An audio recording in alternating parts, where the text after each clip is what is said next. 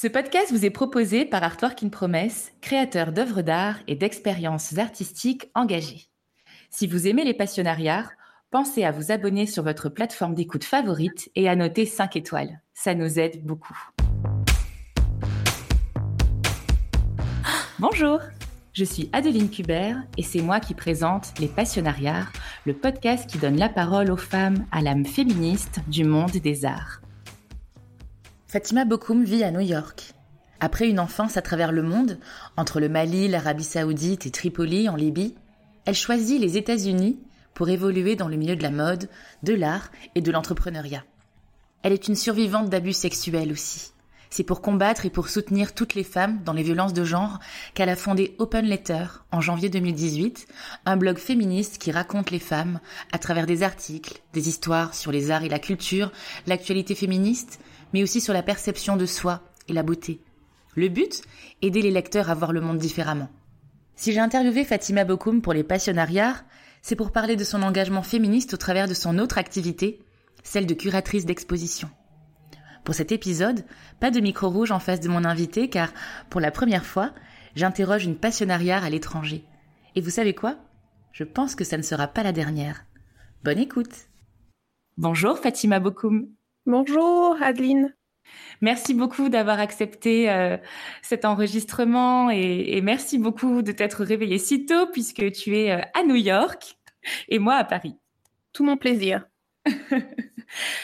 Fatima, où as-tu grandi? Alors, je suis née à Pékin, en Chine, euh, où j'ai passé les deux premières années environ de ma vie.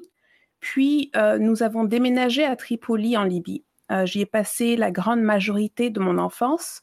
Quand j'avais un peu plus de 12 ans, nous nous sommes installés à Riyad, en Arabie saoudite, pour deux ans et quelques, avant de rentrer définitivement à Bamako, où j'ai vécu jusqu'au bac pour finalement venir euh, vivre aux États-Unis. Et comment c'était de grandir euh, à Tripoli, à Riyad, à Bamako?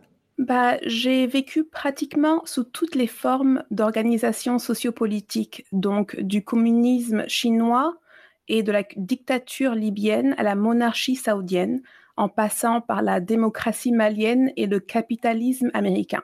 Cela dit, euh, grandir durant la dictature de Mohamed Kadhafi et le règne du roi Abdallah Ben Abdulaziz Al Saoud a informé ma perspective sur l'inégalité des genres. Bien vrai qu'en Libye, les femmes avaient plus de droits qu'en Arabie saoudite, elles étaient tout de même isolées euh, des organisations civiques et politiques.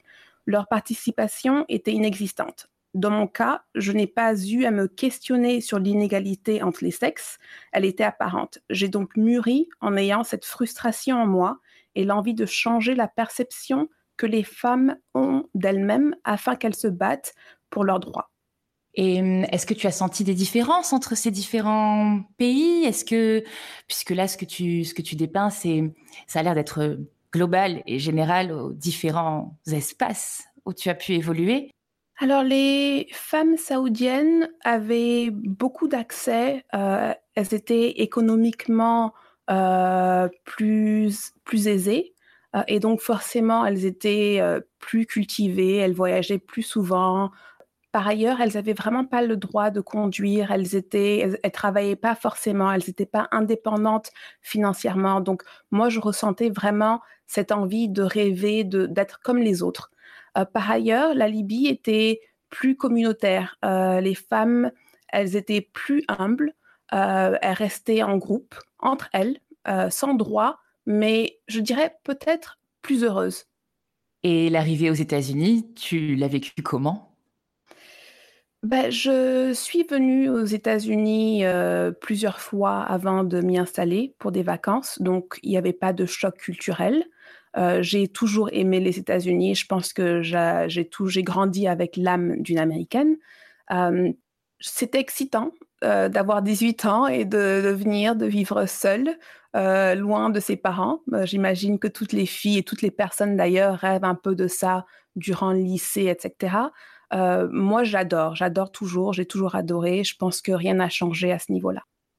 Il y avait cette dimension euh, d'American Dream, parce que quel âge as-tu? Tu as, tu as dû grandir avec des, des images de, pop culture qui, enfin, qui ont fait démarrer ton attrait pour les États-Unis. C'est pour ça que tu dis que tu avais l'âme américaine? Euh, oui, je pense. je pense comme, euh, comme, comme, bon, comme euh, beaucoup de gens. Hein. J'ai, j'ai 32 ans aujourd'hui. J'avoue que je dirais quand même que ma série favorite à la télé, c'était Sous le soleil. Donc, c'était une, une série française qui a été donc filmée au sud de la France.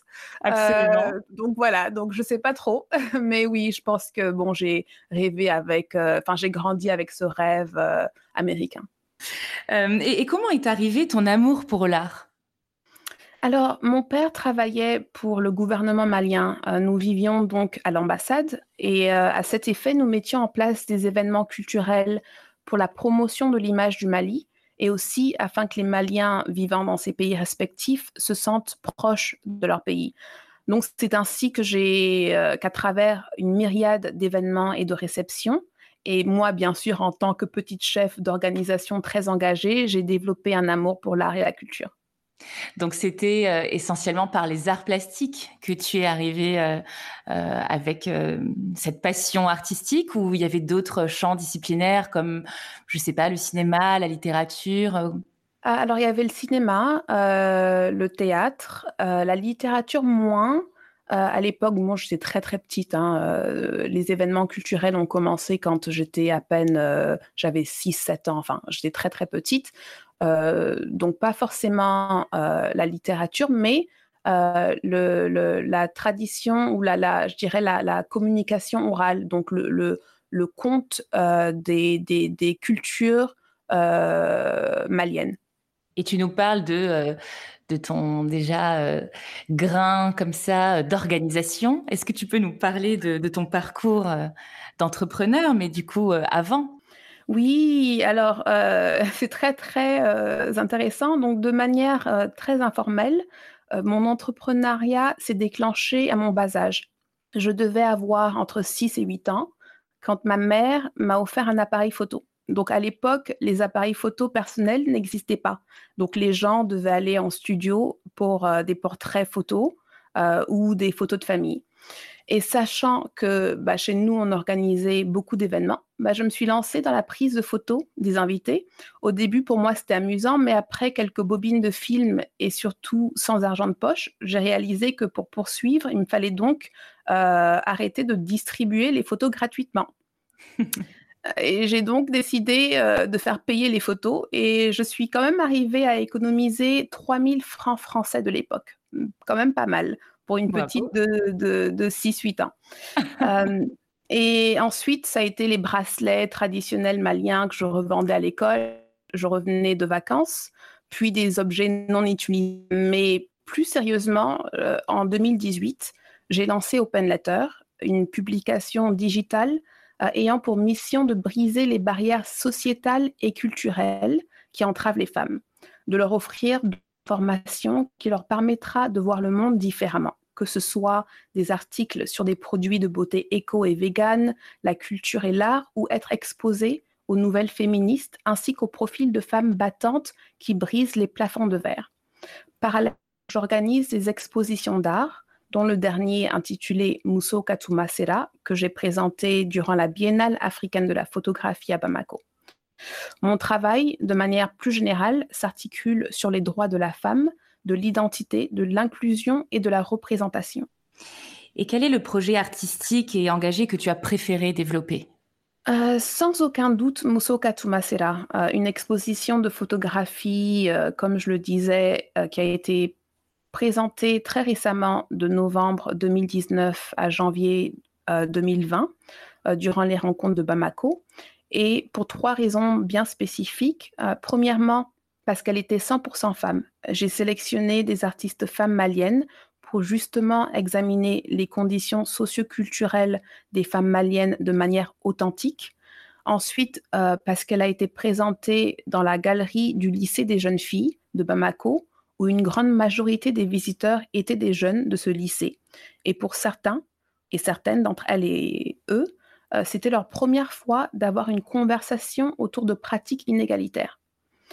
Finalement, euh, elle a requis une gestion et une organisation intensive. J'ai eu à gérer les attentes de 30 à 35 personnes en un temps très court, euh, donc entre celles des artistes, de mon partenaire Apex Art et de l'équipe de la Biennale. Je peux vous dire que l'on en ressort grandi dû au challenge constant euh, que ça représente et surtout aussi parce que c'était une exposition qui a été présentée durant un événement très très important pour le Mali.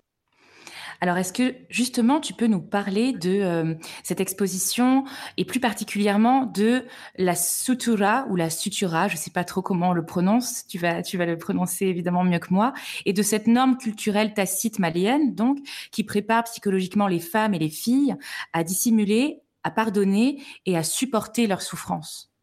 Exactement. Alors, donc, je vais parler euh, brièvement de Muso Katsumasera, euh, qui est en langue bambara et veut dire c'est l'ère des femmes. C'est une exposition d'art photographique examinant donc la tradition euh, de la sutura. et la sutura, en réalité, veut dire couvrir ou se couvrir. Et elle prépare, comme tu viens de me dire, les femmes et les filles à dissimuler, à pardonner, à supporter leurs souffrances. Elle a bien évidemment des aspects nobles. Par contre, elle a également des, impacts négatifs, spécifiquement sur la manière dont la société malienne traite les inégalités de genre, euh, notamment l'abus sexuel. Donc, d'une part, pour ceux et celles qui ont connaissance d'une agression, l'empathie envers les survivantes s'exprime par le silence et l'inaction. Ensuite, les survivantes elles-mêmes sont tenues de protéger leur famille de toute honte en restant silencieuses. Aussi, la colère de la survivante envers son violeur est convertie en empathie par crainte de ternir la réputation de ce dernier et en être blâmée. Et enfin, euh, celles qui osent dénoncer ces injustices sont systématiquement marginalisées. Donc, étant donné euh, que dans les sociétés patriarcales, les hommes détiennent principalement le pouvoir et dominent toutes les sphères de la vie publique, la sutura est un outil protégeant de manière systémique la réputation patrilinéaire, en obligeant les femmes à d'abord à l'appliquer, pardon, puis à la transmettre aux jeunes générations. Autrement, elles sont jugées indignes. Elles sont donc forcées à sacrifier leur autonomie individuelle, leur sécurité et leur justice. Et donc, c'était à travers les œuvres photographiques euh, des artistes femmes euh, que tu as présentées à l'occasion de cette exposition, qui était euh, présentée finalement cette, cette norme culturelle, cette sutura, et tous les, toutes les conséquences qu'elle a sur, sur les femmes. Exactement, exactement. Et aussi les photographies figuratives incluses donc dans l'exposition Muso Katsumasera peigne visuellement la femme de manière positive, émancipée et avec dignité, malgré le sujet sensible qu'elle traite. Donc il y a eu énormément d'efforts de ma part d'à la fois traiter la question de l'inégalité des genres, mais aussi de revisiter la peinture de la femme africaine dans l'art. Tout à fait. Alors moi, j'ai pas eu la chance de la voir euh, en vrai, mais le dossier que tu m'as fourni m'a déjà beaucoup projeté. Et que ce soit euh, les photos de Fatoumata Diabaté, ses portraits portraits qui sont, comme tu dis, évidemment euh, figuratifs, mais aussi euh, euh, un peu hypnotiques, presque mystiques. Ou alors, moi, j'ai eu un très grand coup de cœur pour Kani Sissoko et sa série Affliction sur les rituels religieux africains et, et autour de l'univers de la magie noire. comment tu as sélectionné ces artistes?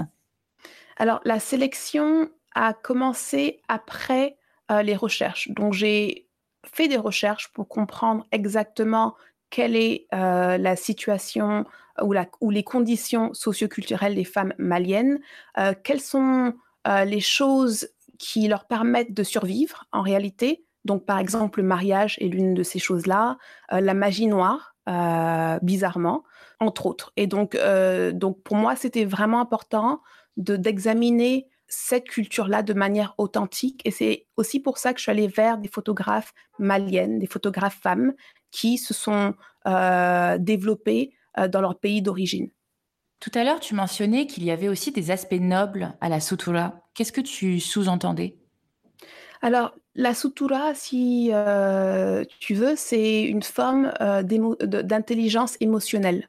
Donc, bien, bien sûr que l'intelligence émotionnelle est noble parce que c'est important quand même de garder un certain contrôle de soi-même et, et, de, comme on dit, de ne pas être émotionnel. par contre, quand il s'agit d'intelligence émotionnelle euh, qui force les femmes à garder le silence euh, quand elles vivent des inégalités. À mon avis, euh, il y a autre chose derrière. Et donc, ce que moi j'ai compris, c'est que la sutura, bien spécifiquement au contexte inégalitaire, est une forme, pas de manipulation, je dirais, parce que le mot est, très lourd. À mon avis, n'est pas n'est pas venu d'une manipulation, mais c'est une formation, voilà, une formation psychologique justement pour protéger la réputation patrilinéaire, c'est-à-dire que la femme se doit de faire en sorte de jamais ternir l'image de son mari euh, ou de son père euh, en gardant le silence quand, par exemple, elle est battue, quand euh, elle subit une, une violence sexuelle, etc. Une forme d'oppression, donc, finalement. Exactement, une oppression. Et, je pense que c'est même très compliqué parce que quand on parle de sutura, à cause de, de ces aspects nobles, on a du mal à, interposer justement les, effets de la sutura euh, quand il s'agit donc d'inégalité. Parce que quand on parle d'oppression, on se dit, bah, tiens, c'est un mot négatif, donc on sait déjà de quoi il s'agit. Mais la sutura est quand même un mot positif euh, au Mali. Et donc, et c'est très difficile quand, par exemple, une femme va euh, voir peut-être sa famille ou des amis pour leur expliquer ce qu'elle elle, subit. Bah, on, lui dit oui, mais il faudrait que tu penses à la sutura. À ce moment-là, elle ne peut que euh, avoir de l'empathie parce que c'est un mot qui est supposé justement toucher ton cœur et ton âme au plus, au, au plus profond de toi-même. Est-ce que indirectement, on pourrait le rapprocher de la pudeur dans notre société euh, occidentale? Absolument, la pudeur. Et, selon toi, malgré les cultures et les sociétés euh, différentes euh, que tu as vécues en Libye, en Arabie saoudite, au Mali et même aux États-Unis, ou même en France, si tu connais un peu la France, vois-tu une forme de sutura dans les autres pays? Absolument, la sutura existe partout dans le monde. Dans certaines sociétés, euh, les plus développées, où par exemple l'index euh, de l'égalité homme-femme est plus élevé, je pense que les femmes comprennent que cette intelligence émotionnelle ou cette pudeur n'existe pas forcément en leur faveur. Parce que comment, en réalité, euh, réduire ce cercle vicieux d'inégalité si tout le monde se tait? Si tout le monde a de la pudeur, que, comment est-ce que même les hommes pourront comprendre en fait qu'il y a des nuances et qu'un non veut vraiment dire un non et euh, et qu'il y a une culture du viol, par exemple, si tout le monde se tait? Donc, à mon avis, c'est important de, oui, la pudeur, elle est importante, c'est important d'y penser dans certains contextes, mais quand on parle euh, d'inégalité, quand on parle euh, de violence, à mon avis, à ce moment-là, il n'est plus question de pudeur ou d'intelligence émotionnelle. Donc, tu parlais de Musoka Tumasera comme ton projet artistique favori. Est-ce que tu peux euh, nous expliquer en quoi consiste le travail de commissaire d'exposition? Alors, il y a plusieurs parties. Le travail de commissaire gravite autour donc de, la recherche. Il faut faire beaucoup de recherche. Aussi de la sélection des artistes, de la scénographie. Donc, comment penser l'exposition, comment montrer l'exposition. Est-ce que la manière dont l'exposition est montrée permettra donc de véhiculer le message? Et aussi, il faut beaucoup de gestion de, des relations, je dirais. Donc, euh, faire en sorte que quand même tout le monde soit content, de prendre en considération également les besoins, les demandes de, chaque partie. Euh, et ça demande énormément de structure. Je pense que le, plus important pour un ou une commissaire, c'est d'être euh, structuré, de savoir planifier et de rester organisé. Dans ton parcours, à quel moment tu as pu euh, euh, recevoir euh, les enseignements, les formations ou même les expériences qui t'ont mené à ce métier de commissaire d'exposition? J'ai fait des études dans la science des beaux-arts à Atlanta. et je, quand je faisais mes études, je ne savais pas que je serais, que je deviendrais donc commissaire. C'est venu naturellement, c'est venu à travers une amie qui, en réalité, que j'interviewais justement dans le cadre d'Open Letter. Et euh, elle, elle est photographe, elle est également commissaire d'art. Elle m'a envoyé une, une, un dossier euh, comprenant donc des photos qu'elle avait choisies pour son exposition. Et durant la publication de, de l'interview, bah, j'ai fait moi-même ma, ma, curation donc. Euh, et ensuite, elle l'a vue, elle m'a dit, mais c'est très intéressant la manière dont tu as décidé de, d'agencer de, les photos. Est-ce que tu as déjà pensé à être commissaire? Je lui ai dit, bah, c'est très étonnant que tu me demandes ça parce qu'effectivement, j'ai fait des études euh, d'art et j'adorerais, j'adorerais être commissaire. Elle m'a dit ah bah j'ai une amie à moi qui est galeriste à New York. Euh, je serais ravie de vous présenter et puis vous verrez ce que comment vous pourriez travailler ensemble. Et donc c'est de là que ça a commencé.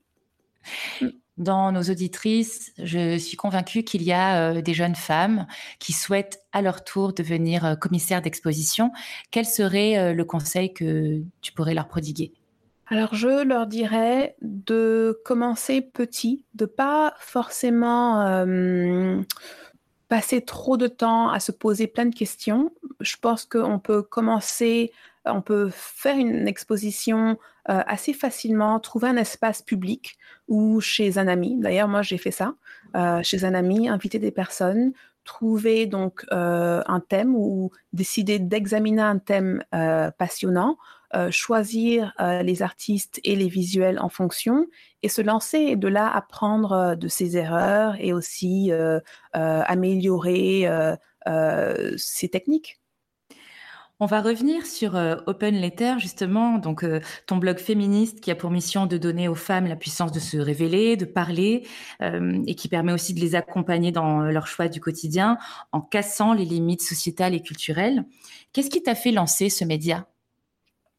Euh, alors, il y a quelques années, j'ai été victime d'abus sexuels. Euh, donc, pendant très longtemps, j'ai gardé le secret, car bien évidemment, j'avais honte de moi, mais aussi j'étais constamment dans ce cercle de déni. Durant ce temps, je me suis informée et en bref, euh, j'ai réalisé qu'une femme émancipée est celle qui essayera de faire de meilleurs choix au quotidien, donc consommer des produits sains et cultiver son intellect, entre autres. Et c'est ainsi que j'essaye de transmettre à travers de courts articles qui prennent cinq minutes à lire, donc faciliter aussi l'accès à tout le monde, de l'information qui permettra au lecteur de se sentir mieux sans euh, systématiquement parler de violence. Pour moi, Open Letter est tout simplement une publication qui accompagne les lecteurs dans leur vie quotidienne. Tu as dit, Fatima, que toi aussi, tu, étais, euh, euh, tu avais été victime d'abus sexuels.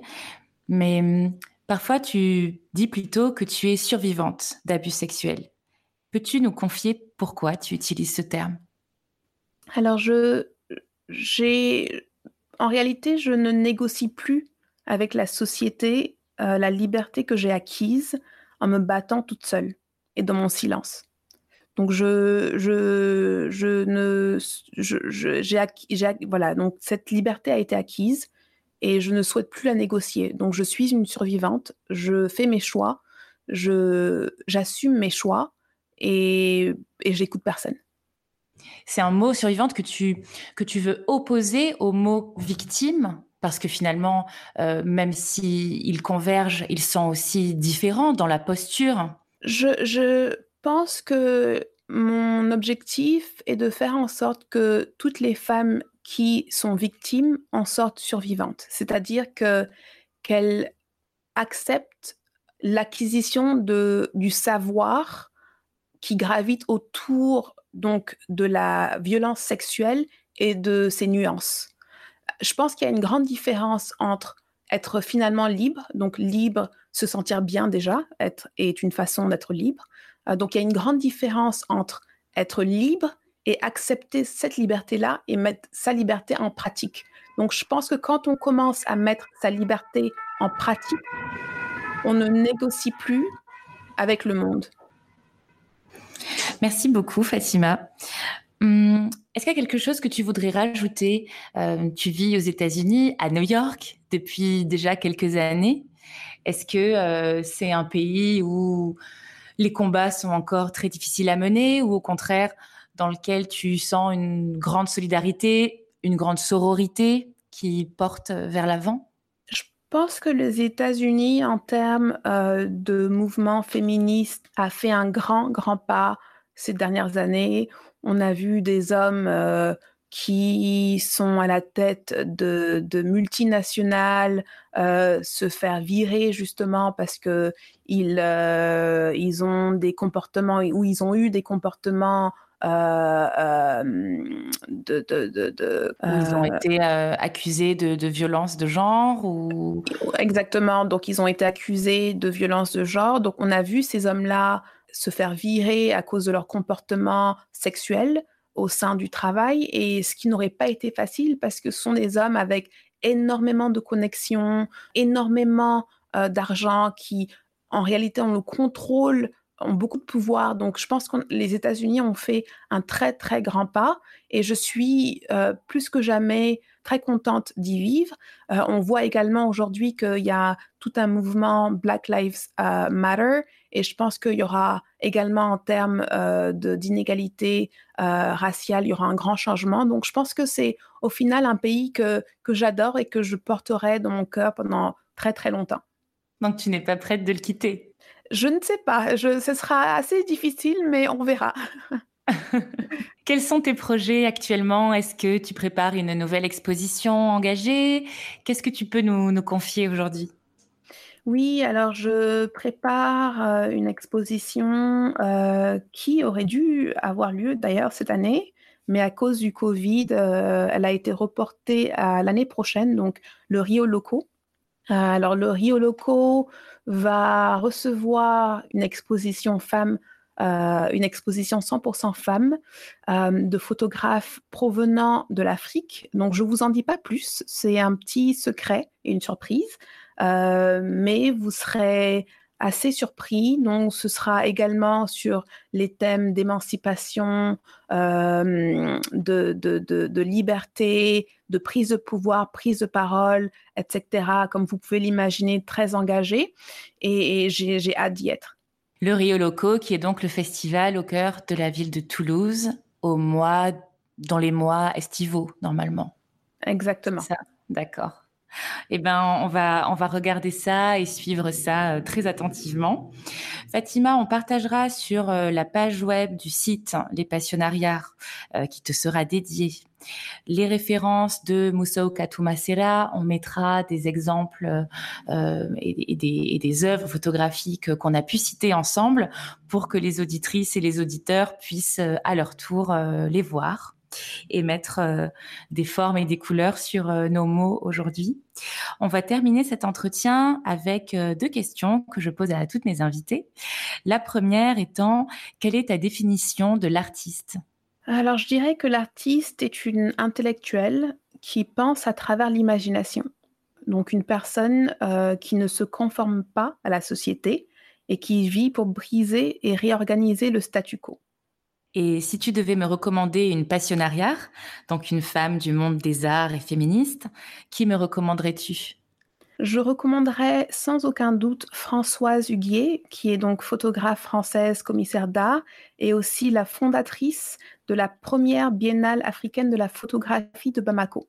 Euh, un personnage que je trouve très intéressant. Merci beaucoup. Merci beaucoup, Fatima. Merci, Adeline. Merci à toutes et tous d'avoir suivi cet épisode des Passionnariats. Bien sûr, si vous avez aimé, prenez quelques secondes pour vous abonner et pour noter 5 étoiles sur Apple Podcast si c'est votre plateforme d'écoute favorite. C'est facile et ça nous aide beaucoup à diffuser la parole de ces femmes inspirantes. Vous pouvez rejoindre la communauté des Passionnariats sur Instagram et consulter le site web du podcast pour augmenter vos expériences auditives. À bientôt pour un nouvel épisode.